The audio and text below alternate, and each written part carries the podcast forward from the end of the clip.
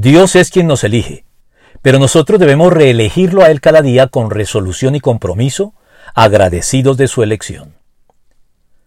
La fe involucra una decisión consciente, voluntaria y definitiva a favor de Dios de nuestra parte.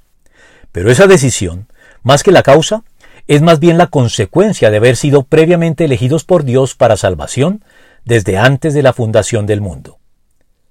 Esta soberana elección divina cobija a los creyentes de todas las épocas y hace así posible la elección que todos y cada uno de nosotros los creyentes, a su vez, hacemos de Cristo en el momento de la conversión.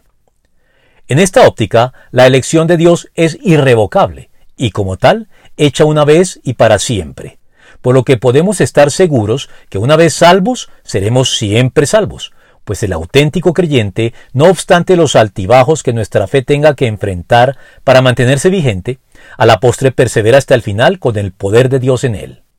Perseverancia que requiere entonces de nosotros reiterar todos los días la elección inicial que hicimos de Cristo al convertirnos, reeligiéndolo de modo que nuestra decisión, al igual que la de Josué, no sea algo en el pasado, sino una acción en presente continuo en nuestras vidas. Por lo tanto, ahora ustedes entréguense al Señor y sírvanle fielmente.